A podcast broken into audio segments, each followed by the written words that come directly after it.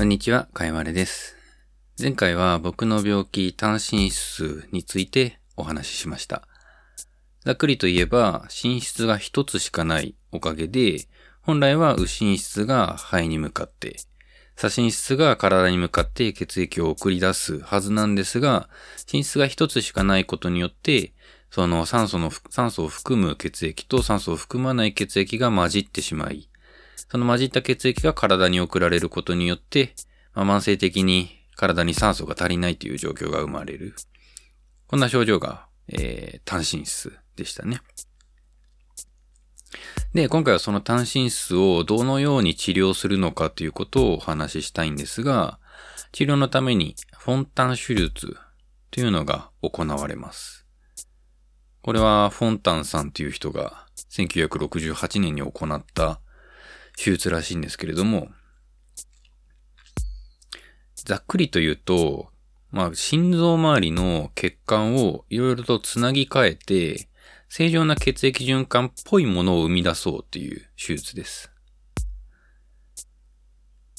で、僕、このフォンタン手術っていうのを2回受けてるんですけれども、1回目は4歳の時、APC っていうタイプのフォンタン手術を受けていて、2回目が確か29歳の時、これ TCPC というタイプのフォンタン手術を受けています。ちょっとそれぞれどういうものかをざっくりと今回は話していきたいんですが、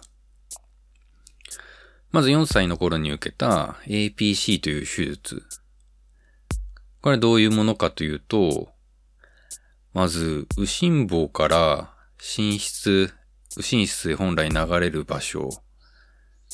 の穴を塞ぎます。それで、えー、右心室から肺に流れるはずのこの肺動脈を右心房につなげて、右心房から肺に血液が送り出されるようにします。こうすることによって血液の循環は、えっ、と、まず肺から左心房に向かって血液が送り込まれて、左心房から一つの心室に送り込まれる。で、心室から体に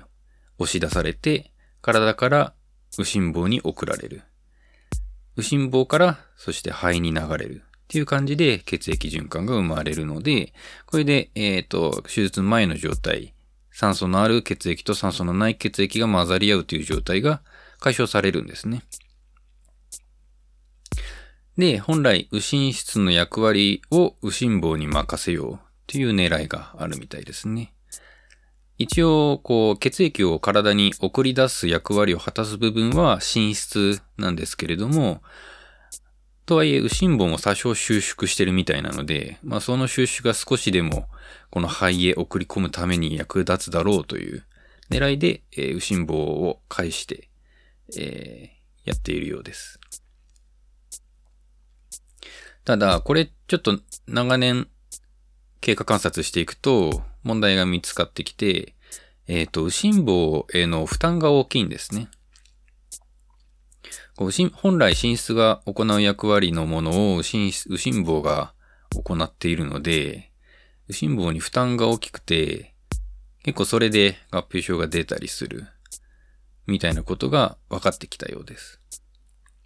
なので、最近は TCPC というバージョンの、えー、フォンタン手術に切り替わってきているようなんですが、えー、次にこの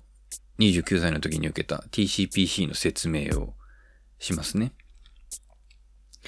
右心房に負担がかかるならどうしようということで、右心房はもう使わない方向でいきます。つまり、えー、体から、先ほどは体から右心房、右心房から肺に向かって血液が流れていったんですけれども、この右心房の部分を省略して、もう体から直接肺に向かうように血管をつなぎ替えます。これによって血液の流れは、まず肺から左心房に向かって流れ、左心房から心室、心室から体、で、その体から肺に向かって直接血液が流れるようにします。これによってもう右心房はもう全く使わないっていう状態になるんですね。一応血液循環はちゃんとしていて、右心房に負担がかからない状態になるんですね。まあ、これはこれで、一個問題はあって、まあ、APC の時もそうだったんですけれども、寝室かなり頑張んなきゃいけないんですよね。本来は右心室と左心室で分担して肺に送る役割と体に向かって送る役割を分担してたんですけれども、それを一つの寝室がまとめて行うことになっているので、結構パワーが必要なんですね。なので、寝室に負担がかかりはするんですけれども、まあこれはしょうがないということで、なってるみたいです。こう説明してって思うのは、すごいですよね。口で言うのは簡単ですけど、血管ってそんな簡単につなぎ替えられるの？って思いますよね。現代医学すごいですわ。ということで、今回はフォンタン手術についてお話をしました。次回は、まあ、入院の体験とか話したいですね。手術の体験。はい。まあ、気が向いたらメッセージをお送りください。ハッシュタグ僕の心臓だったり、えー、僕のツイッターのリプだったり DM だったり、